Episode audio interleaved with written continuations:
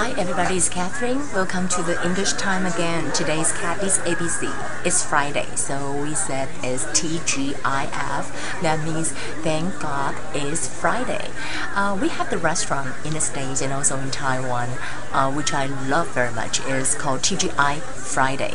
It's also the same meaning, like, you know, it's so great that Friday is coming. And that's the name of the restaurant. I don't know whether you have that in Beijing or Shanghai. I believe you do. And uh, today, the topic I would like to talk about is the magic of on. On. On you can use it for many, many uh, different ways. For example, I said carry on or go on means continue，就是继续的意思。Don't stop working, carry on，就是说 continue working。好，那 Where's the bus stop? Where's the bus stop? You can say you go ahead, you go along this road and turn right。你可以这样讲，沿着这个路这样走，或者你可以讲说 carry on this road and turn right。and uh, go on with your speech. Go on 也是继续的意思，continue with your speech. And how are you getting on? Getting on 是什么意思呢？就是 manage 的意思。How are you getting on your new job? 你 manage 你的 new job 如何呢？呢，就是 Are you doing okay 是这个意思啊。Getting on 是 manage 的意思。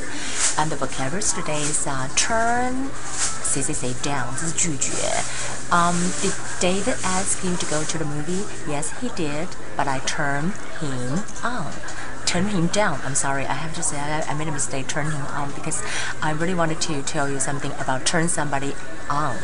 Um, 如果说把 radio，can you turn the radio down？就是把 radio 关小声一点。Can you turn the radio on？就是把它打开哦。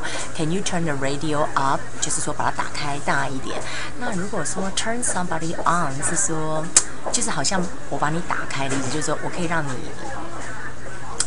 有感觉的意思。I don't know how to say that in, uh, well, I don't want to say that here, but 就是说 it's more sexually，就是比较性的方面被挑起来，就是说，oh it really turned me on，就是哦这首歌让我真的很有感觉，or something like that. But you know and、uh, call off 是取消，I called it off. I called off the meeting. Earth 是地球，violent 是剧烈的，violent earthquake violent 是剧烈的，therefore 是因此，I don't like spend money, therefore I don't like go shopping, something like that. okay, so that will be the vocabulary. And I want to practice speaking with you with the on. It's uh, on is carry on, go on. Don't stop working, carry on. Don't stop working, continue working. And where's the bus stop? Carry on this road and turn right. So carry on 就等于是 continue 的意思，go on 也是 continue 意思。Go on with your speech. Go on with whatever you're doing. Don't stop for me. Well, I'm okay. I just uh, you know hanging here doing nothing.